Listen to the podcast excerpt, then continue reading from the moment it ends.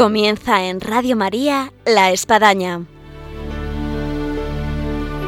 Un programa dirigido por el Padre Arturo Díaz desde el Monasterio de la Encarnación en Ávila.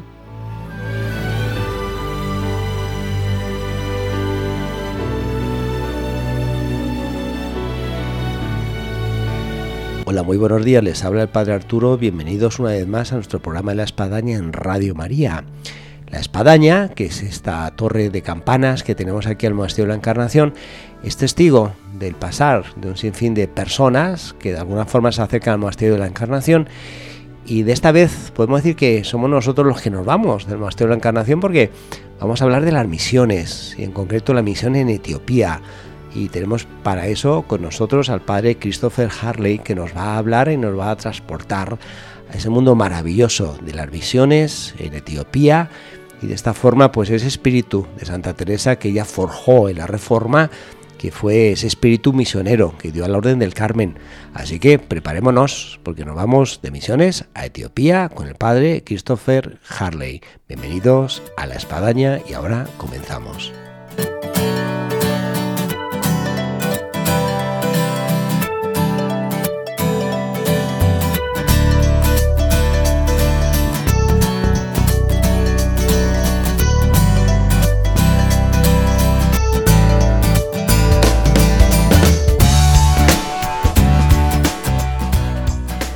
Buenos días, Padre Christopher. Buenos días, encantado de estar contigo. Igualmente de tener una vez más al Padre Christopher aquí por, por, por estos lugares, Santa Teresa, el Monasterio de la Encarnación, y más en el frío de, de, este invierno que nos trae el calor de Etiopía, Padre Christopher. Así es, desde luego un contraste grandísimo. ¿Cómo se presentaría el Padre Christopher para nuestros oyentes? Pues eh, soy sacerdote desde hace 36 años, diocesano de la Archidiócesis de Toledo y como quizá los oyentes eh, saben, es una diócesis que ha dado muchísimas vocaciones y que además tiene el enorme mm, orgullo y privilegio de ser una archidiócesis que en estos momentos tiene más de 150 sacerdotes fuera de la diócesis trabajando en diferentes lugares de España y del mundo entero. O sea, una diócesis misionera. Totalmente. Qué maravilla. Y abierta a la Iglesia Universal. ¿Y cómo surge en el caso de un sacerdote diocesano como, como es el Padre Christopher la vocación misionera y, no estar trabajando quizás en un pueblo o en una parroquia?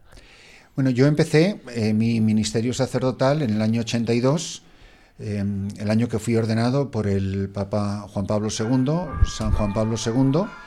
Eh, fue una gracia grandísima. Mi primera misión fue en los montes de Toledo, en un pueblo que se llama Robledo del Mazo, un valle precioso de la Jara, eh, con las Unfrías, Robledillo, Navaltoril, eh, Piedra Escrita, un lugar maravilloso de, de, la Archidiócesis de Toledo. Y ahí estuve los únicos 22 meses de 36 años que he sido sacerdote en España. Y mm, tuve el enorme privilegio, la gracia extraordinaria, ya de muy joven seminarista, de conocer a la Madre Teresa de Calcuta, sí. quien me eh, ciertamente infundió el, el deseo de, de, dar la vida por los más pobres de los pobres, que era el carisma de ella, y, y de sus misioneras de la caridad y de, y de ser misionero eh, como sacerdote. Y esto desde seminarista se lo planteé en aquel tiempo al señor arzobispo de Toledo, el cardenal Marcelo González Martín, extraordinario obispo que nos marcó y nos forjó a, a, muchas generaciones de nosotros. De hecho, en su tiempo se ordenaron más de 300 sacerdotes para la Archidiócesis de Toledo y al poco de cumplir los dos años en, en Toledo me dio permiso para marchar con la Madre Teresa a, a tierras de misión. Sí. Pero como a, digo, soy uno más de muchos otros que están en misiones. ¿Y a qué tierras de misión? En, empecé trabajando con la comunidad hispana en Nueva York, en uh -huh. el sur del Bronx, y estuve ahí los primeros ocho años hasta que me pidió el que era entonces cardenal de Nueva York, el cardenal John O'Connor, que por cierto sí. visitó esta casa en el sí, año sí, 89, visitó este monasterio, eh, camino de Santiago de Compostela, al Encuentro Mundial de, de, la Juventud, con el Papa Juan Pablo II, y me mandó después el cardenal a estudiar a Roma, y a la vuelta a, Nueva York, pues otra vez fui, fui párroco de la antigua Catedral de San Patricio, pero siempre trabajando pues con comunidades emigrantes, con, con personas desplazadas, con gente muy, muy pobre de, esa ciudad de Nueva York.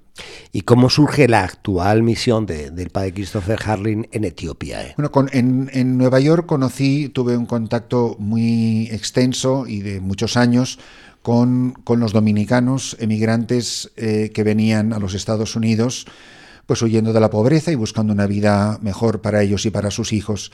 Y esto eh, me dio la posibilidad de ofrecerme a ir como misionero a la República Dominicana, donde llegué en 1997 y estuve hasta finales de 2006, es decir, casi, casi 10 años, donde estuve eh, trabajando con con la población haitiana sobre todo y con los dominicanos de, la parroquia de San José de los Llanos. Tuve que salir de ahí en el año 2006 y en el 2007, puesto que quería seguir siendo misionero y ya siendo arzobispo de Toledo, eh, su eminencia el cardenal Cañizares, tan unido por supuesto a la ciudad de Ávila y a esta, y esta este casa, y a este monasterio de una manera muy especial, como un verdadero padre y un verdadero protector, Em, él me, sugirió la posibilidad de seguir siendo misionero y de ofrecerme a las misioneras de la caridad de la Madre Teresa para colaborar donde ellas necesitaran un, sacerdote. Y así fue como por indicación de la que era primera sucesora de la Madre Teresa, la hermana Nirmala, que fui a, a trabajar en Etiopía. Y ahí voy a cumplir casi 12 años en un lugar donde nunca antes se había evangelizado, donde nunca había estado presente la Iglesia Católica, donde he tenido el enorme privilegio como misionero de celebrar la primera misa desde que el Verbo se encarnó en una región de África, mm, en la frontera con Somalia, donde nunca había llegado el Evangelio. Por aquí han pasado, por el programa de la Espadaña, algunos misioneros y misioneras que nos han estado hablando. Yo recuerdo de, Perú, de Colombia, de Argentina, eh, de, Brasil, eh, de Filipinas, pero no recuerdo ninguno así de Etiopía. Bueno, dentro de lo que es África hemos tenido gente de, del Congo, de Ruanda, pero vamos, eh, de Etiopía yo creo que conocemos poco. Que, a, grandes rasgos, ¿qué nos puede decir de Etiopía? Bueno, eh, Etiopía es un país interesantísimo porque, como quizá los oyentes sepan... ¿Qué extensión tiene? Eh, ¿Dos veces más que España? Tiene, eh, es aproximadamente tres veces el tamaño de España, tres unos veces. 1.500.000 kilómetros cuadrados aproximadamente. ¿Y cuántos habitantes? Tendrá unos 115 millones de habitantes. 115. 115 millones de habitantes, sí. el 60% de la población tiene menos de 18 años es un país bastante futuro, esperanza. Jovencísimo, lleno de niños por todas partes. Yo recuerdo cuando vivía en Israel que era una sobreabundancia etíope, que iban por ahí a más matrimonios jovencitos con sus niños que iban a bautizarlos al río Jordán. Jordán, es así, eso se ve continuamente. y es la segunda ortodoxia más grande del mundo después de Rusia. Ah, eh, puede que sean unos entre 55 y 60 millones de cristianos ortodoxos. ortodoxos. ¿Ellos son coptos? Y son descendientes de los coptos, pero ellos ya son una iglesia autocéfala y tienen su propio patriarca. Y, es una iglesia arraigada desde tiempos apostólicos. Pues la gente recordará la reina de Candace. Eh, Etiopía aparece eh, Etiopía levante sus brazos a Dios, que salen los salmos, que rezamos en la liturgia.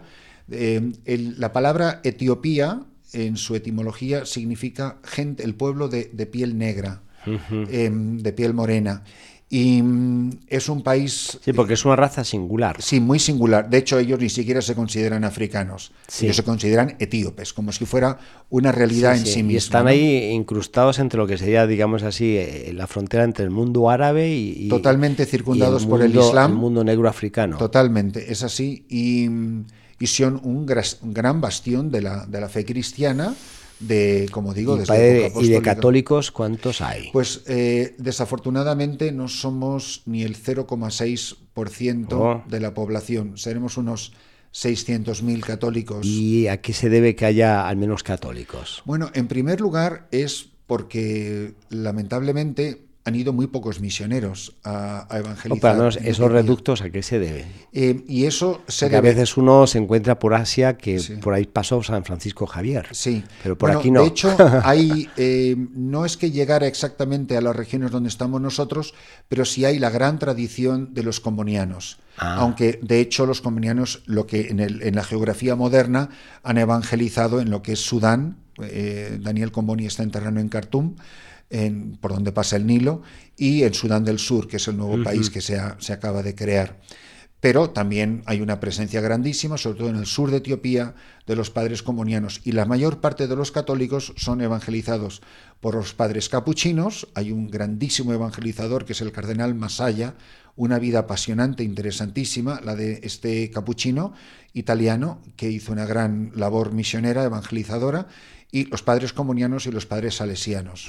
Hoy en día la orden capuchina es la más numerosa en cuanto a religiosos católicos Ah, eh, qué bueno. masculino. Sí. sí.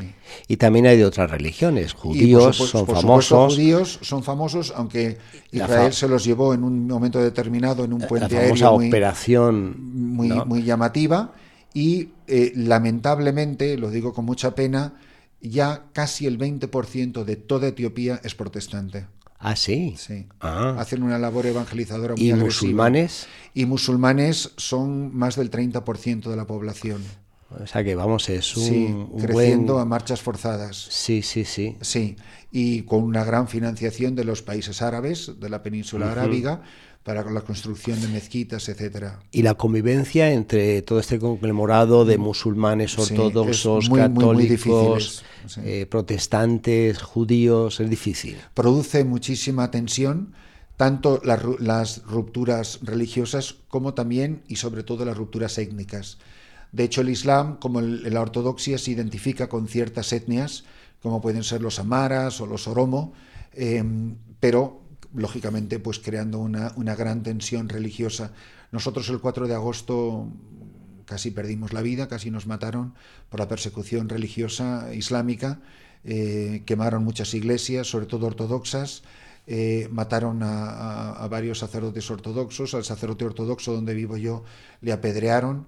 Eh, nosotros, gracias a Dios, eh, no, no- no lo sufrimos tanto como, como los ortodoxos, pero eh, es un sitio donde uno es muy consciente de que la vida cada mañana es un regalo y, que, y que nuestra vida ciertamente está en manos de Dios. Y en ese mundo que vive para Christopher, eh, ¿cuáles son los desafíos que, que siente? Sea por parte de la misión católica como misionero que está ahí al pie del Lo que no podemos olvidar es que ser misionero es ir a anunciar a Jesucristo.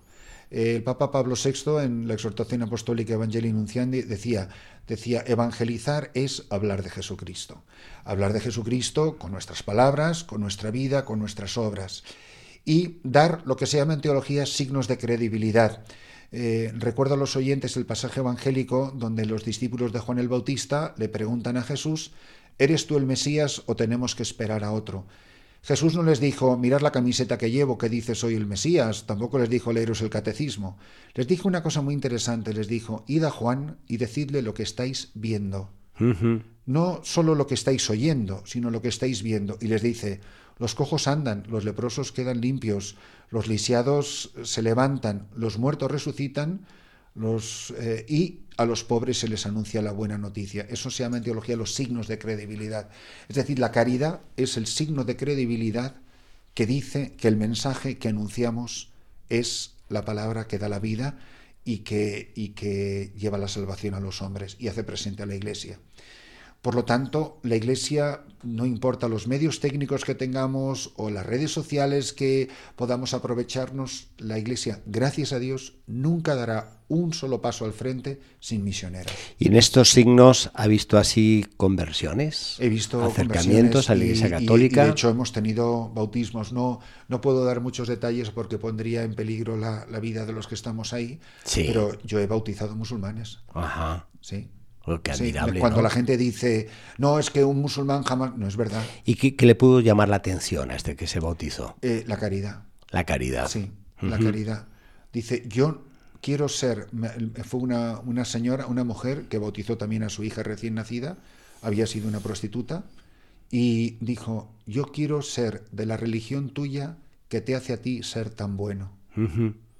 No le convenció ningún argumento lógico, no, la inmensa bondad con la que había sido tratada cuando ella no era nadie. Dice, en mi mezquita nunca se preocuparon de mí. O sea, ha sido ponerle la, la, página, del Evangelio así en la realidad de la vida. Es, es en darlo todo a cambio de nada. Es la gratuidad del Evangelio. Nosotros no damos de comer a la gente que damos de comer para que se conviertan. Ni, ni, les llevamos a los médicos, ni les damos medicina, ni les vestimos. Tenemos programas de, pues de, para que las mujeres aprendan a hacer manualidades y tenemos jardín de infancia, etcétera. Pero lo damos a cambio de nada. El, la decisión está en el corazón de cada persona.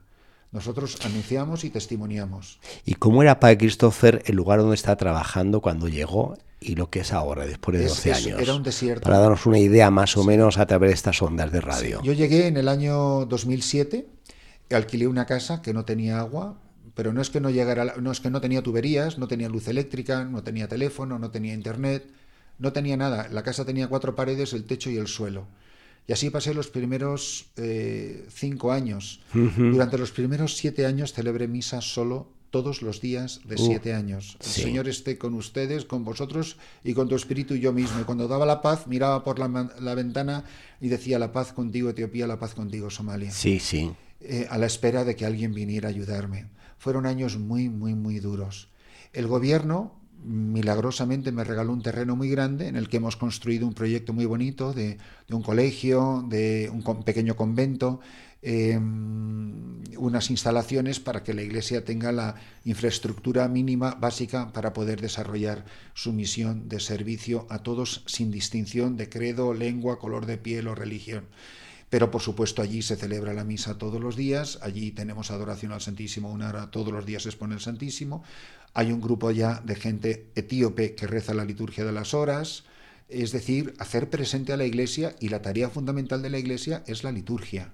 Introducir a la gente en, la vida litúrgica y luego en la vida comunitaria, en la vida fraterna, del amor a los hermanos, amaos unos a otros, de poner en práctica ese mandamiento que es un testimonio. La gente en las otras religiones literalmente te dice, o sea, los ortodoxos te dicen, nosotros odiamos a los musulmanes. Los musulmanes me dicen, pero si nosotros odiamos a los cristianos. Yo siempre he dicho que el día que yo tenga que decir esas palabras es el día que haya terminado mi vocación misionera. Yo no puedo estar ahí odiando a nadie. Yo he venido a amarlos a todos. No solo he venido a amarlos a todos, he venido a amarlos dando la vida, para dar la vida. Siempre para Christopher, uno como misionero, eh, está haciendo una gran labor pero mira un poco hacia adelante y dice, bueno, ¿quién continuará?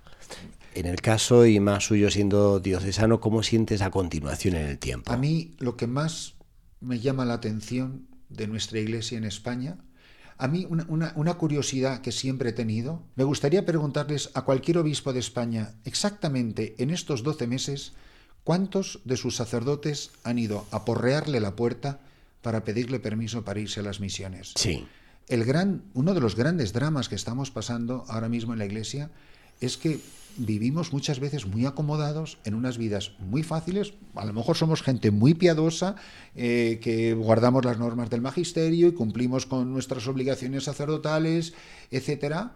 Hay muchísima gente que quiere ser voluntario, hay muchísima gente que que quiere ir a las misiones tres meses, un mes o un año, lo que sea, pero siempre es con billete de vuelta. Sí. Y yo, para definirlo, es solo se es misionero cuando se va a un sitio sin billete de vuelta. Cuando, cuando oyes, ven y sígueme, y nunca te dicen, ven y sígueme para un mes. La iglesia no está hecha de voluntarios, la iglesia está hecha de hombres y mujeres que han seguido a Jesucristo dejándola su padre, la barca y las redes por eso, si alguien está escuchando este programa y se da cuenta que hay gente que nunca ha escuchado la palabra J-E-S-U-S, que no tiene ni la menor idea de quién es Jesucristo, eh, que se pregunte muy seriamente, ¿y, por qué no yo? Como decía San Ignacio de Loyola. Eh, para terminar, cuento una anécdota de dos misioneros franceses evangelizando en las selvas de Tailandia, que fueron a un poblado a evangelizar y pidieron permiso al jefe de la tribu, donde nunca jamás había llegado el cristianismo, y pidieron permiso para hablar. Y la, eran gente pacífica, se reunieron en la plaza del, del poblado, en unas casi, casitas de, de, barro y de adobe, etcétera, con una pobreza extrema, y les hablaron de Jesús. Y al final de su presentación, muy sencilla, de estos dos hombres, de estos dos misioneros franceses, un joven levantó la mano cuando terminaron de hablar y les dijo, yo solo tengo una pregunta para hacerles. Si lo que ustedes han dicho es verdad, ¿por qué han tardado tanto en venir a contárnoslo? ¿Cómo es posible que donde yo vivo, en el sureste de Etiopía, en la frontera con Somalia, ¿cómo es posible que nunca, hace dos mil años que están esperando que vaya alguien a hablar de Jesucristo? Bueno, está abriendo el apetito de ser misioneros. Me los llevo a todos. Vamos a escuchar una música que nos habla de las misiones y regresamos. Estamos aquí con el padre Christopher Harley. Estoy dispuesto a lo que quieras, no importa lo que sea, tú llámame a servir.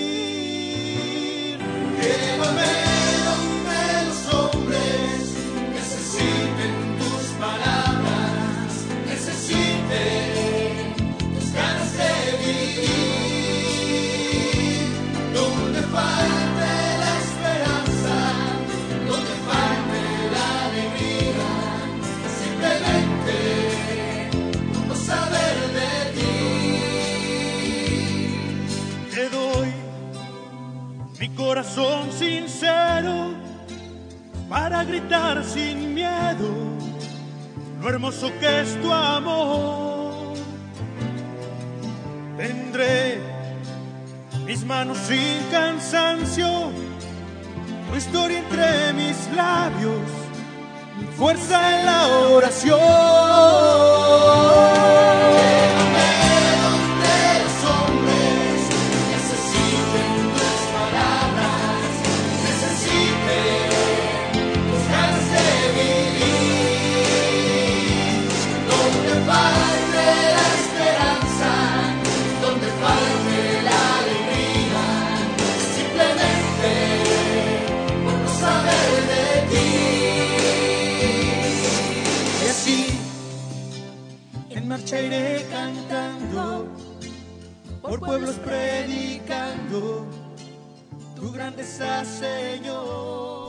Continuamos aquí en Radio María, en La Espadaña, en esta mañana de viernes, eh, con el padre Christopher Harley, misionero en Etiopía, sacerdote diocesano de la diócesis de Toledo, que que nos está apasionando con el tema de las misiones y vamos como que nos está poniendo la cruz misionera para salir de, nuestro ámbito y llegar a lugares donde no ha llegado todavía el anuncio de la buena noticia. Eh, padre Christopher, para aquellos que nos están escuchando, que hay alguno que puede tener inquietudes, eh, ¿cuáles serían, digamos, las cualidades, el perfil de, un misionero? Pues em, sobre todo como es la vocación en general, la vida en la vocación religiosa, como es la vida cristiana, es, es una cuestión de enamoramiento eh, de, la persona de Jesucristo. Es decir, el, encuentro con Jesucristo produce eh, dos, reacciones que pueden parecer extremas, eh, opuestas, y curiosamente decirlo aquí en, en esta santísima casa de, de, madres carmelitas, de mujeres estrictamente contemplativas, la vocación de ellas y la mía como misionero son idénticamente lo mismo. Es decir, son la reacción al encuentro con la persona de Jesucristo. Yo me encuentro con Jesucristo, Él me sale al encuentro. Y la vocación es una verdadera declaración de amor de Jesucristo a una persona que le pide la entrega de la vida y lo indivisible del corazón. Y a eso se responde de dos maneras me encierro entre cuatro paredes a contemplar lo inefable de este misterio y a entregar la vida silenciosamente para que el palpitar de mi corazón llegue a los últimos confines de la tierra, o esta es una verdad, una maravilla, una experiencia tan incontenible que si no se la cuento a todo el mundo reviento. Cuando uno tiene una noticia que, te ha dejado conmocionado, siempre es que si no te lo cuento reviento. Es que mira, no fui capaz de callarme. Esto nos pasa en el vocabulario normal de nuestra vida. Cuando uno no experimenta esto es que no se ha encontrado con Jesucristo, porque es un testigo el, misionero. Es decir, si no has visto, no tienes nada que ir a misionar, no tienes que nada que ir a contar.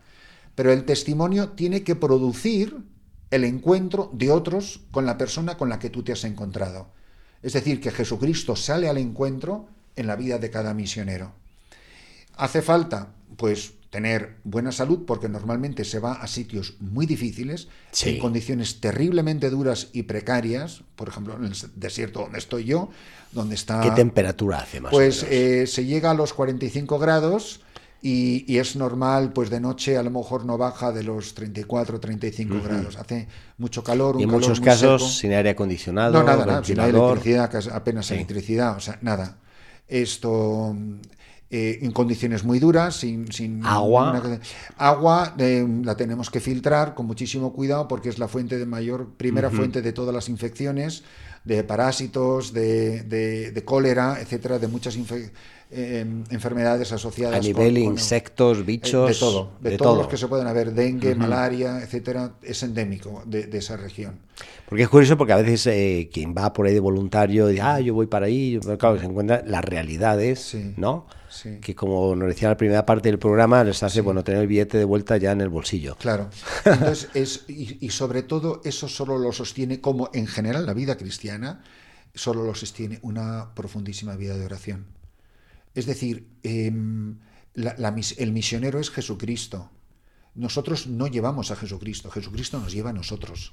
Uh -huh. Él es el protagonista de la misión. Y en el día a día, Padre Christopher, en medio de tanta actividad y tanta necesidad, eh, ¿cómo mantiene su vida de oración? Pues eh, decía mi director espiritual, el venerable José Rivera, decía que muchas veces para los que tenemos esta vida, los días son para los hombres y las noches para Dios. Uh -huh. eh, yo, por ejemplo, pues me levanto a las cuatro y media de la mañana y lo primero que hago es pongo el Santísimo y estoy yo solo, los que están ahí colaborando pues pueden ir llegando, pero nadie puede llegar después de las 6 y 20 a rezar laudes, es la hora tope. Sí. Y yo suelo estar pues a partir de las 4 y media, 5 menos cuarto, con el Santísimo expuesto. A las 7 menos cuarto celebramos la misa muy tranquilamente, con homilía, con tiempo de sobra para la acción de gracias y luego ya el desayuno y empieza, digamos, la, la vida del trato con la gente que viene. Y luego, no hay nada que pueda eh, exonerarnos de a las seis y media de la tarde se expone el Santísimo una hora en silencio y a las seis y media se expone, a las siete y cuarto se rezan vísperas y se da la bendición. Y luego ya cada uno puede sacar más o menos tiempo. Pero eso está garantizado en toda misión. Y nunca, jamás, en 12 años me he visto en una situación en la que no se pueda cumplir eh, ese horario. O sea, eso es lo fundamental. De hecho, cuando la gente nos pide venir, yo no les pregunto si son médicos, si son ingenieros, si tienen, si saben música o qué habilidades tienen. Yo lo único que les pregunto es si son gente de oración. Uh -huh. Porque yo no necesito paganos de buena voluntad. Sí. Necesito creyentes que estén dispuestos a ayudarnos a sacar adelante la misión de la Iglesia Católica. Muy bien, y si alguien quisiera contactarse para ir a Etiopía, ¿qué, ¿qué, tendría que hacer? Que se pongan en contacto con el Padre Arturo. bueno, pues ya El Padre Arturo ya puede ser un, un, gran canal, nos, nos, puedes canalizar las personas que se quieren Pues- comunicar pues a través de Damos nuestro teléfono aquí, 920 25 80 63. Creo que ya está sonando alguna llamada, ¿no? La atendemos luego. 920 25 80 63. Fantástico. Padre, no nos podemos ir sin que nos hable un poco de cuál es la relación de, de un padre misionero en Etiopía con eh, este espíritu misionero que Santa Teresa sembró en sus carmelitas. Bueno, una de las maravillas, cuando uno lee la vida de Santa Teresa de Jesús y de San Juan de la Cruz, de esta misma casa, de este monasterio de la Encarnación y luego desde San José y sus demás fundaciones, es primero, ellas tienen como grandísima prioridad es la oración y la santificación de los sacerdotes. No digamos ya mucho después, con Santa Teresa del Niño Jesús, proclamada por la Iglesia de manera universal, patrona de las misiones con San Francisco Javier, puesto que en el corazón de una carmelita cabe la iglesia entera y especialmente la iglesia que más necesita y la iglesia que más sufre. Eh, tuve la gracia de venir a esta casa desde que era seminarista y yo quedé prendada de, de la bondad, del celo, de la preocupación de las hermanas que he conocido, muchas de ellas eh, grandísimas santas, en mi mm, modestísima opinión, que están ya en el cielo, eh, esto que nos han in- infundido el, el anhelo de la santidad. La cuestión no es ir a las misiones. Si vas a las misiones y no eres santo, es como un médico que va y no lleva ni una jeringuilla. Eh, es decir, el, el ir a un sitio, eh, puedes ir, acabas siendo un turista religioso. Es decir, lo importante no es ir a las misiones, es, es, la santidad de los misioneros. El Evangelio se ha extendido no solamente por el número de los misioneros, sino por la santidad de los misioneros. San Francisco Javier ha sido misionero menos tiempo en toda su vida que el tiempo que yo llevo en Etiopía. Eh, San Francisco Javier no llegó a 10 años de misionero. Imagínense que en aquellos tiempos se pasaría la mitad del tiempo de su vida de misionero en un barco. Sí. O sea, el tiempo que él pudo, de hecho, misionar en tierra firme fue muy poco. Pero bautizó a más de 100.000 indios. Hace pensar, ¿eh? Claro. Y en cambio, yo vengo aquí, aquí yo siempre he dicho una frase a las hermanas en el, en el locutorio, siempre les digo, hermanas o madres, yo seguiré de pie mientras ustedes sigan de rodillas. qué bonito. Yo estoy de pie en una misión, sufriendo lo que yo haya sufrido, pasando lo que yo haya pasado, porque ustedes están sufriendo y pasando y amando de rodillas para que nosotros sigamos en pie. Yo me he llevado muchas alabanzas y muchos aplausos que no los merezco yo, los merecen las personas que nos sostienen cada día con su vida consagrada a Dios en el silencio del Las que están en la retaguardia. Totalmente totalmente. Ellas son las que sostienen, lo como llamaba Santa Teresa, a sus capitanes. Pero, pero Dios mío, ¿qué hubiera sido de nosotros sin estas extraordinarias mujeres? Sí, sí, sí. Y vengo como un mendigo a esta casa a rogarles por todas las necesidades de la Iglesia Universal. A mí también me parece que el testimonio de los misioneros ayuda a las hermanas. Las hace olvidarse de sí mismas, de estar, no estar solo preocupadas de los problemas de cada día, de un monasterio, etcétera, sino que ensancha el corazón cuando te cuentan las historias, las grandes alegrías. Y luego también los misioneros venimos a estas casas, a esta y a otras, a dar gracias. Claro. Porque qué fácil es venir a pedir oraciones, pero decir gracias hermana por habernos... Muchas veces no, se nos olvida ese leproso que volvió a los pies de Jesús y le dio las gracias y se postró porque había quedado sano. ¿Cuántas cosas tenemos que agradecer a estas hermanas y decirles gracias hermanas porque, miren, sus oraciones han producido tantos frutos? Y en este espíritu de gratitud, ¿qué, es lo que más siente que, tal vez ahora tiene que dar gracias? Yo sobre todo doy gracias por, primero, el, el honor y el privilegio que es ser misionero. Doy gracias porque he cumplido 36 años de ordenación y no he dejado de celebrar misa un solo día de mi, de mi vida sacerdotal. Y sobre todo doy gracias porque cuando me preguntan que qué hago en ese lugar tan inhóspito, siempre contesto con una frase muy, muy sencilla. Digo, yo solo estoy ahí para que pueda estar Él. Yo estoy aquí ahora mismo en este monasterio y los tres sagrarios de la misión están vacíos. Y solo están vacíos porque no hay un sacerdote ahora mismo ahí. Voy con el corazón lleno de agradecimiento porque gracias a mí, gracias a los sacerdotes del mundo entero, Cristo en el sagrario está ahí presente amando a todos los hombres. Ya para terminar, podríamos estar toda la mañana, pero vamos, el tiempo se nos va y es una lástima, porque estamos fantásticos aquí hablando con el padre Christopher Harry sobre este espíritu misionero. Hay algunos que nos están escuchando y que en el tiempo pueden ser misioneros o misioneras. Eh, ¿qué, qué mensaje les deja? Yo les digo, es un mensaje que puede parecer muy poco religioso. Yo le digo a mucha gente que hay dos maneras de conjugar los verbos unos que te dicen me gustaría ir, que son los que nunca van. Sí. Y son los que y hay otros que te dicen me voy. Eh, todos recuerdan, y cuando digo que es un mensaje muy poco religioso, todos recuerdan el logo de las zapatillas de, de deportes Nike. Sí. Que dice just do it. Que te gustaría ser misionero, vete, hazlo. Hay gente que se pasa la vida dando saltos en el trampolín toda su vida y nunca se han tirado a la piscina pues yo creo que hay mucha gente dando saltitos en los trampolines de nuestras parroquias, de nuestros grupos, de nuestras direcciones espirituales. Y la gente lo que le hace falta es que le den un empujón y que lo tiren al agua.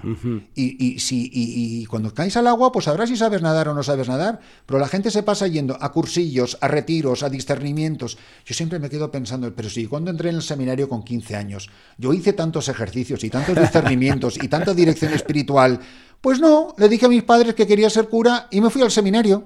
Sí. Pues yo diría que ya menos discernimiento y tírate al agua. Muy bien, pues ahí se lo dejamos. Para Christopher, un gusto. Le esperamos de vuelta y que cuando esté por Etiopía eh, se acuerde de nosotros y nosotros el Padre Christopher. ¿eh? Gracias. Que recéis por nosotros. Muy bien, hasta la próxima.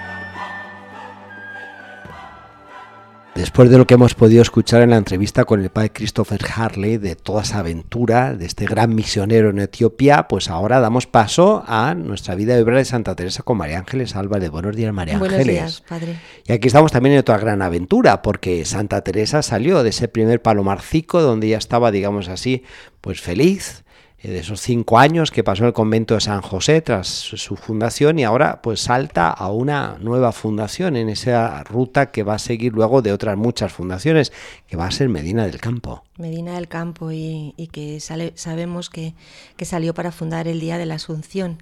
De 1567. que ya como hemos comentado en programas anteriores, pues para la Santa los días tenían también su importancia y el Día de la Asunción era un día importante para ella. Había dejado, como acaba de decir padre, esos años que para ella fueron los años más felices que he pasado, decía siempre cuando se refería a estos primeros años de, la, de su vida en San José. ¿no? Pero bueno, tenía que, tenía que fundar, ya tenía la licencia para poderlo hacer del padre Rubeo.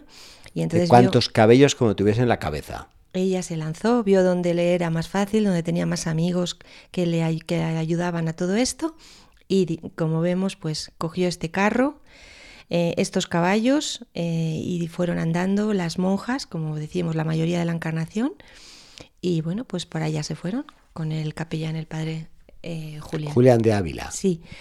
Eh, pues salieron de Ávila eh, por la puerta de la muralla y fueron camino de Medina, eh, pasaron, iban camino de Arévalo y la Moraña. Pasaron por Gotarrendura, el pueblo de la Santa, de la familia, donde estuvo allí, donde pasó su niñez y donde está su madre. Ciertamente son tramos de camino que no corresponde a lo que hoy es la carretera hacia Valladolid. ¿no? Porque a lo mejor alguno que nos está escuchando ya se imagina por dónde puede ir Santa Teresa y no es, no es, la, no, no es la misma carretera, no es la autovía o la autopista o la 6 que hay hoy en día. es distinto, ¿no? Eh, también, bueno, pues llegaron hasta Olmedo, eh, que allí sabemos que es un sitio también muy especial para eh, la santa y para toda su familia, porque es de allí de donde partió su madre para casarse en Gotarrendura. Ella estaba como volviendo otra vez a recordar toda su familia y, y todos sus movimientos, ¿no? Y pasaron también por las afueras de un pueblo llamado Hernán Sancho, eh, y ahí había una ermita, de la ermita de San Martín, y un Santísimo Cristo. Y bueno, pues ahí se paró la santa y inició una costumbre de que ya se va a desarrollar a lo largo de todas las fundaciones de apearse en las ermitas y ponerse a orar y tener gran devoción en estos lugares por donde ella iba pasando. Ya estuvimos hablando hace muy poco de todo El tema de este- las ermitas. Sí, sí. Entonces se encontró con esta, con esta ermita de Hernán Sancho y ahí pues pararon a, a orar un rato, pues a descansar también. Pasaron por Villanueva de Gómez y bebieron en la fuente del Calvario y todo esto camino de Arévalo. Si hay gente de estos pueblos que nos está escuchando, vamos, estará disfrutando de este programa del día de hoy de la espadaña. Porque vamos un poco con ella sí. también caminando y a partir de ahora lo vamos a ir haciendo por todo, por todas partes, porque la santa ya sale de San José para fundar, pero es que ya no va a parar y a lo largo de toda su vida. Así que podemos ir mandando saludos a la gente de todos estos pueblos. De Olmedo, Hernán Sancho, Gotarrendura, Villanueva de Gómez. Villanueva de Gómez. y Arévalo. Llegaron a Arévalo. Y entonces estaban agotados todos del viaje, ¿no? Y Teresa mandó a buscar un cura, que era amigo suyo, eh, que se llamaba Alonso Esteban, para que buscara una casa donde poder pasar la noche. Pero este amigo ya tenía preparada una estancia en casa de unas señoras amigas. Menos mal. Y eso que no funcionaba el teléfono, es decir, "Oye, que estamos llegando. Y entonces el- la primera impresión de decir, qué bien, ya estamos en casa, una casa amiga, podemos desca- descansar un poco, pues nada, ahí también comenzaron, comenzó a contarle este, este padre amigo eh, los problemas. Le dijo, madre Teresa, siéntese tranquilamente, descanse, que ahora le voy a decir lo que, lo que pasa. Lo que le espera en el camino. Eh, porque había eh, estaba buscando, intentando encontrar a Julián de Ávila, que sabemos que se había ido por delante y que andaba buscando, intentando ver los, eh, las casas en Medina. Y lo que quería decirle es que el dueño de la casa de Medina, que había dicho que sí, que ahí se podía hacer el convento, pues que no consentía. Y que no consentía porque mm, tenían que averiguar si la casa estaba muy cerca, demasiado cerca de los frailes agustinos, y que entonces no consentía hacer el monasterio allí. Que se volvieran, por favor, para atrás. Ujú. O sea, la santa mientras Buen descansaba revés, se sí. encontró todo esto. Vamos como para no dormir en toda la noche. Y bueno, pues, ¿qué es lo que hizo la santa? Como sabemos que hace siempre, pues diose a la oración, eh, se puso a rezar. Y dice ella, ella misma dice, paréceme me animó, pareciéndome pues ya se comenzaba a alborotar el demonio que había de salir el Señor para hacer aquel monasterio diciendo, bueno, ya sabía yo que cuando empiezan los problemas es que, bueno, esto va para adelante, porque toda su experiencia había sido que siempre había fundado con problemas, siempre había habido el, demonio en el sentido de los problemas, era un poco como ella lo viene a decir. Cuando hay problemas, en el fondo lo que nos exige, Señor, es ser valientes y tirar adelante con esto, y bueno, esto es señal de que quieres que lo hagamos y que vayamos adelante, que no nos amilanemos por estas, por estas inconvenientes y con estos problemas. Bien, lo podemos plasmar en esa frase célebre Santa Teresa, a tiempos difíciles, amigos fuertes de Dios. Y aquí se ve la talla de, esta mujer, de esta santa. Esta valentía, ¿no? Y decir, para adelante, no, no voy a andar pensando ni haciendo otras cosas, estoy en la oración, el Señor me anima y Señor, pues no me voy a milanar. Y Teresa eh, supo que el que estaba en Arevalo es el padre Ibáñez, este grandísimo amigo del que tanto hablamos. Y no había mejor noticia porque rápidamente lo mandó llamar y estuvieron, estuvieron a, estaba ahí en Arevalo y entonces estuvieron hablando casi toda la noche. Y él, bueno, pues no, no vio que había mucho problema para cambiar la opinión de los agustinos. Dijo, Madre Teresa, bueno, pues no se preocupe, si es cambiar la opinión de los agustinos, vamos a ver. Porque ahí el problema estaba en que eh, los agustinos tenían cierto temor de un convento mendicante al lado y bueno, que le quitase de alguna forma. Exactamente, que le quitase las, las limosnas. limosnas. Es decir, que tenía que haber un espacio entre un, entre un convento y otro para poder captar eh, y para que la gente también pudiera ayudar y pudiera ir para allá. Y al final, bueno, pues poco a poco toda la posada, eh, todo en la casa se iban enterando del problema y, y entonces ellas mm, se fueron dando cuenta de, de, que había realmente, había mucho lío. Y Teresa mm, dijo, bueno, pues vamos a ver qué es lo que hago bueno, hay mucho ruido, la gente está comentando mucho, pero bueno, no, no, no, no puedo, no puedo echarme para atrás. ¿Qué miedo le daba a, la santa? Pues que, como hemos dicho antes, había un grupo de, de, mujeres que iban a fundar muy, muy variadas. Le daba miedo de las de la encarnación y le daba miedo que éstas se, se, dieran, se dieran para atrás, con lo cual lo que va a hacer es eh, buscar un sitio donde ellas se pudieran quedar hasta que la fundación de Medina ya fuera adelante, cuando todos estos problemas se solucionaran. Dijo, bueno, yo voy a ir para allí a intentar solucionar el problema con los agustinos, pero estas eh, monjas que se quedan es que pobres monjas, es para pensar, salen de un monasterio en el que son monjas, monjas, y van a un lugar donde, oye, pues que, no, hay, no hay convento, ¿no? Eh, entonces no cabe duda la desubicación que uno puede sentir. Claro, y decir, bueno, pues hay que enviar a estas, a estas monjas, ¿no? Y, y, que estén tranquilas. Y las mandó a Villanueva de Laceral, a dos leguas de Arevalo. Envió a las dos monjas de la Encarnación, que eran doña Isabel Arias y doña Teresa de Quesada, y a sus dos primas, que también eran de la Encarnación, doña Inés y doña Ana Tapia. Y las mandó para allá, para que se quedaran allí en la casa de un cura amigo de, de la santa, que además era primo de la santa, que se llamaba don Vicente de Ahumada. Entonces allí mandó a este remanente y dijo, bueno, pues con esto... Por lo menos queda en casa.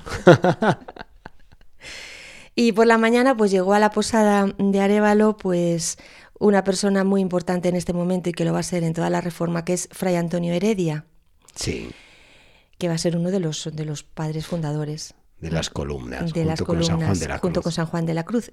Que en este momento era ni más ni menos que el prior de los carmelitas de Medina es un dato muy importante, o por lo menos a mí me hace pensar, de la orden de, del Carmen. ¿no? Em, este va a ser uno de los fundadores de Duruelo, junto a San Juan de la Cruz, y había nacido en Requena, en Valencia, era de una familia ilustre, ingresó en la Orden del Carmelo a los 10 años, era un padre docto, un padre culto, porque había estudiado artes y teología en Salamanca, y eh, había tenido cargos de gobierno en La Moraleda, Requena, Toledo y en Ávila. En el año 1564 había estado en Ávila donde había conocido a Teresa. de Jesús. Y luego después, del 1564-1567, pues la fortuna tuvo que estuviera en Medina del Campo. Sí. Y pues realmente este puntal, estos amigos eh, de la Santa que le, le ayudaron tantísimo a llevar a cabo todas estas cosas. Y luego va a ser el que, como digo, inicia con, en noviembre de 1568 con San Juan de la Cruz, pues la vida de descalzo en, en Duruelos. Fray Antonio mm, eh, ya sabía que había este problema en Medina. Así nos lo cuenta la Santa en Fundaciones 3.6. Dice así. Dijo, eh, Fray Antonio, que la casa que tenía concertada de comprar era bastante y tenía un portal a donde se podía hacer una iglesia pequeña aderezándole con algunos paños. Esta es la casa que él había buscado y que como vemos pues que había que tenía todo este problema que estamos tratando con los con los agustinos. De todas maneras, eh, se solucionó porque habló, eh, como hemos visto, el padre Ibáñez con los agustinos y le dieron nuevamente la posibilidad de fundar. Y entonces se, produce el momento ya de la entrada de, la, de Teresa en Medina del Campo. Que va a ser súper interesante, muy folclórica. Es una entrada como para la historia. Que, que cuando se vea en una película... Como los Sanfermines. Pues la gente al verlo va a decir, no me puedo creer que, esto, esto es noveloso, es una novela.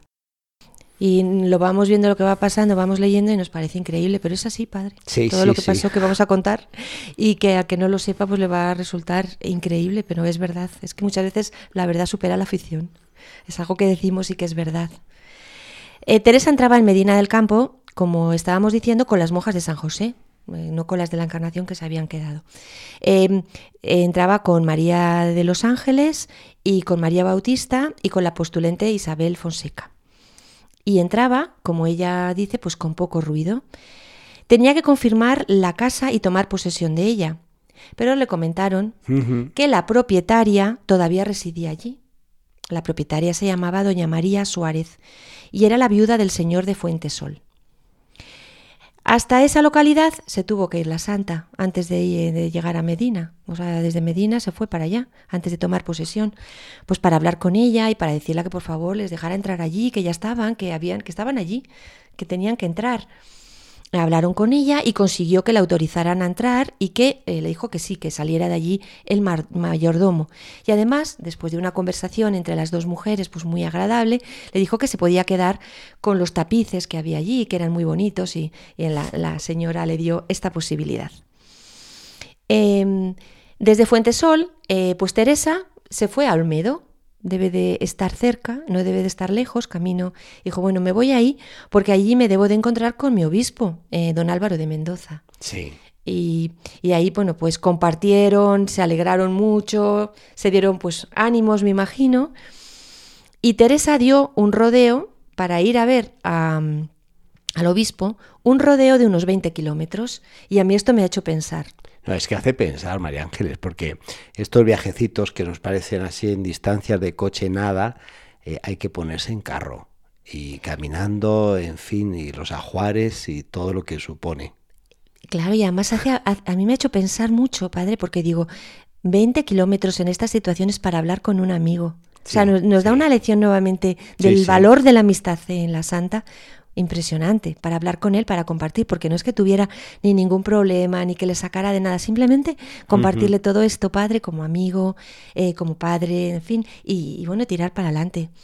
Con lo cual hizo este, esta vuelta y nos la imaginamos en esta caballerías que estábamos. Y hay que recordar que Olmedo, para los que se ubican eh, geográficamente entre Valladolid y Ávila, eh, es un pueblo de Valladolid que perteneció a la diócesis de Ávila por mucho tiempo. Sí. Entonces, bueno, era normal que el obispo pues eh, se encontraba ahí, don Álvaro de Mendoza. Y entonces pues fue allí a hablar con él y a compartir y a decirle pues todo lo, todas las peripecias que la estaban pasando. Cuando llegó Teresa y la comitiva de fundación al convento del Carmen, pues eran las 12 de la noche. Llegaron allí y se fueron ¿eh? directamente al convento del Carmen, de los padres carmelitas. Y allí pues estaba Julián de Ávila, que ya se había adelantado para anunciar su llegada, o sea, de plena noche. Es que hay que imaginarnos en aquella época que no había luz eléctrica y que la noche era noche auténtica. Y que el carromato no es que llevaba faroles, echaba las largas, en fin, ¿no? Eh, ¿qué, cuánto mérito, cuánto valor en toda esta andadura. Eh, todo esto nos lo cuenta, como si fuera una novela, una escena de una novela, de manera muy bonita el padre Julián de Ávila, y lo voy a leer, porque dice así. Como llegó la madre y en esas cosas eran tan determinada, tomamos aderezos de altar y ornamentos para decir misa y sin más pararnos, vamos a pie las monjas y los clérigos y el, el prior y otros dos o tres frailes y fuímonos de por fuera del lugar, porque era aquella hora el encerrar de los toros, que a la mañana siguiente se habían de correr y todos íbamos cargados, que parecíamos gitanos, que habíamos robado una iglesia. Por cierto, a toparnos la justicia, estaba obligada a llevarnos a la cárcel, hasta averiguar a dónde iban y a tal hora clérigos y flailes y monjas. Un espectáculo. Yo recomiendo quien tenga la posibilidad que no se lo pierda de ver este capítulo y esto que estamos narrando en la producción de radio y televisión española de Santa Teresa interpretada por Conchita Velasco porque eh, representa muy bien todo esto que eh, de alguna manera ha estado aquí describiendo eh, María Ángeles. El padre Julián, además en, directo, cómo, iban, cómo iban en esta comisión de noche, y cómo iban los, las monjas, cómo iban los clérigos y el prior, que iban todos a pie, los frailes, y, que era de noche, que además había un encierro de toros. Con lo cual les pudo pillar en cualquiera de las calles de Medina. Unos Sanfermines, unos Sanfermines auténticos. Y además me, me, hace mucha gracia esta expresión de que parecíamos gitanos, que habíamos mm, robado una iglesia. y que le daba miedo, por supuesto, que la, que la, que, pues, la justicia y las autoridades dijeran, es que la película, de hecho, se ve uno con una estatua, el, otro, el otro que llevaba una caja con ornamentos, el otro que llevaba unos velones, eh, el otro que llevaba pues el cesto con la comida, en fin. Iban con todas las cosas de la iglesia y con todo corriendo. Sí. Era el día de la Asunción y en ese día se celebran en Medina eh, grandes cosas, ¿no? Y el encierro es por la noche, con lo cual, bueno, pues había mucha gente. Y por eso tuvieron que ir por las afueras. Muy bien, María Ángeles, pues hemos llegado a Medina del Campo, por lo menos, en toda esta aventura y todo lo que supuso esta entrada tan pintoresca que se ha narrado. Vamos a seguir con esta cosa pintoresca, padre, porque cuando, cuando llegan a la casa de María Juárez, que es la, que, la señora que les había dado esta casa, ¿no? que la habían alquilado, pues es de noche y van a intentar hacerlo todo de noche, pero va a ser como una especie de pesadilla increíble.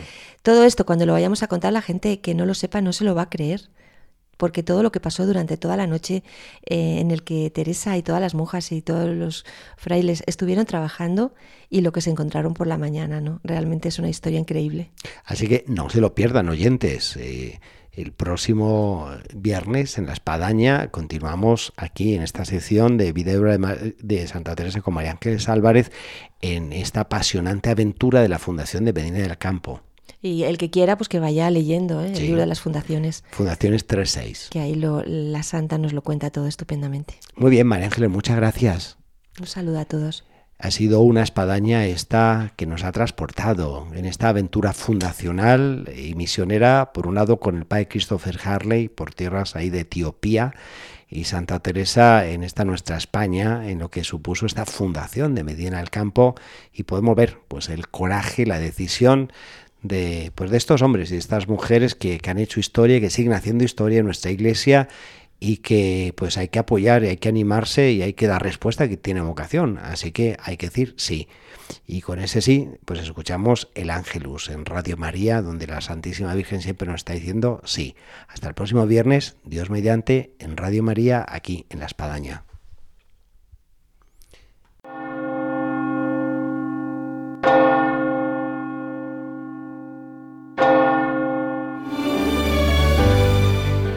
Han escuchado en Radio María La Espadaña, un programa que dirige el Padre Arturo Díaz desde el Monasterio de la Encarnación en Ávila.